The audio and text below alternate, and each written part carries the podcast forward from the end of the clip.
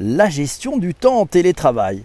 Le télétravail est un mode de travail à distance où normalement c'est le salarié qui en fait la demande et où son employeur l'accompagne dans sa démarche. Le télétravail subi en cette période de crise sanitaire est devenu synonyme de flexibilité et d'adaptation. Shadia nous en dit plus dans son billet publié sur le digitalpourtous.fr.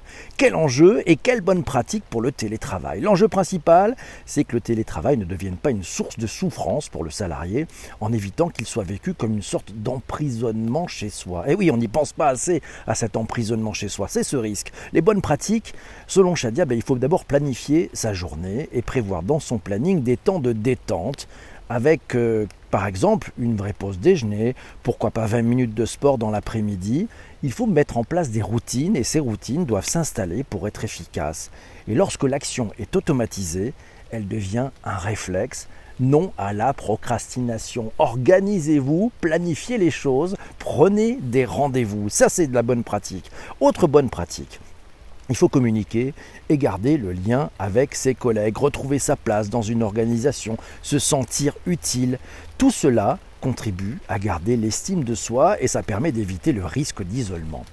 Une dernière pour la route, oui, elle est essentielle. Il s'agit de prendre du recul pour rester dans une expérience positive. Oui, oui, oui, c'est, il va falloir lutter pour aller chercher l'expérience positive. Il y a plein de bonnes qualités au télétravail, mais il faut aller chercher cette expérience positive et surtout ne pas tomber sur le côté obscur de la force. Concrètement, on fait comment? Shadia nous explique que le télétravail implique beaucoup plus de responsabilités pour le salarié. Oui, c'est respecter aussi le temps de déconnexion, garder un équilibre entre la vie privée et la vie professionnelle.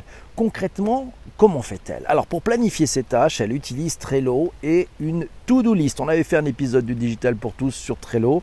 Je vous encourage à aller le chercher dans la liste, dans la longue liste de ces épisodes du podcast. Pour maintenir la communication, Shadia utilise Teams et Skype pour échanger avec plaisir et de manière informelle avec ses collègues.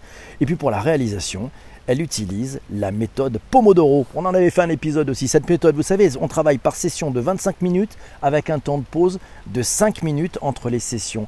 Après 4 sessions, Shadia prend une pause plus longue de 20 minutes. Cette méthode lui donne le sentiment de maîtriser son temps. Eh oui. Pour aller plus loin, si cette période a déstabilisé beaucoup de managers, les bousculant dans une approche métier différente et une remise en question, leurs collaborateurs ont bien besoin d'eux. Et oui, pour être efficace et performant en télétravail, il faut aussi être accompagné par un management adapté on appelle ça le remote management. Au final, nous signale Shadia, le bonheur au travail n'est-il pas de travailler à son rythme, de rester efficace, de rester dynamique? Et toi, qu'en penses-tu Twitter, as-tu des astuces à partager? Alors on a posé la question à, à, nos amis sur Twitter qui sont en direct pour la plupart, et puis pour d'autres qui, sur le tweet d'avant-émission, nous ont donné quelques éléments sur la façon dont ils s'organisent. Et ça, c'est pas mal.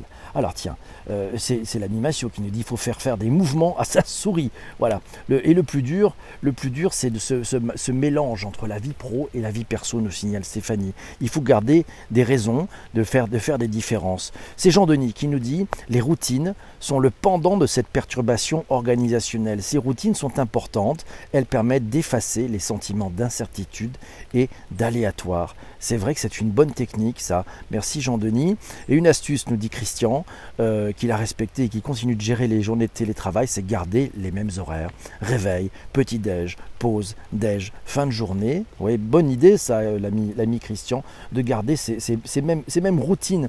Et ça, c'est important. Isabelle nous dit J'ai un gros souci. Je ne sens pas le temps passer. Depuis que je me mets des alarmes à 18h et 18h30, je pars moins à 20h. Idem en télétravail. Il faut pratiquer, effectivement. Il faut gérer son temps. C'est une gestion du temps, c'est une gestion de la relation avec les personnes qui sont autour de vous. Voilà, et puis c'est Magali qui nous dit oui, il est nécessaire d'utiliser des alarmes, de se créer un espace dédié au travail, même minimal, loin du frigo, je ne sais pas pourquoi, ou de la bibliothèque, et même parfois, il faut que ça soit loin des produits ménagers. La tentation est grande, effectivement. Ça va envoyer des gens en burn-out, nous dit euh, la marmotte. Le full remote nous a sauvé un moment, mais là, ça nous tue. Tout est plus difficile. Courage, la marmotte. Il faut effectivement savoir reprendre une respiration, retrouver des phases de respiration. Prenez des rendez-vous. Euh, finalement, moi, j'aime bien la technique de Christian. C'est celle de garder finalement le même rythme et de garder les mêmes cérémonies, les mêmes rituels, les mêmes habitudes. Finalement, parce qu'il y a tellement de choses qui sont bouleversées que nous avons besoin d'un certain nombre de leviers stables. C'est peut-être la bonne nouvelle. Amis qui écoutent ce podcast sur les plateformes de balado-diffusion. Je te remercie d'être arrivé jusque-là. Si tu n'es pas encore abonné sur ton Apple Podcast, ton Spotify, ton Deezer, ton Google Podcast et bien d'autres, ben c'est maintenant que tu peux le faire. Il y a des boutons si tu veux partager. Et puis si tu es sur Apple, je compte sur toi pour nous mettre une piste aux étoiles, 5 étoiles, un commentaire, ça fait un bien fou. On se retrouve pour un prochain épisode très très vite. Je te laisse, je reste avec ceux qui sont présents en direct sur Twitter et qui se sont levés des potrons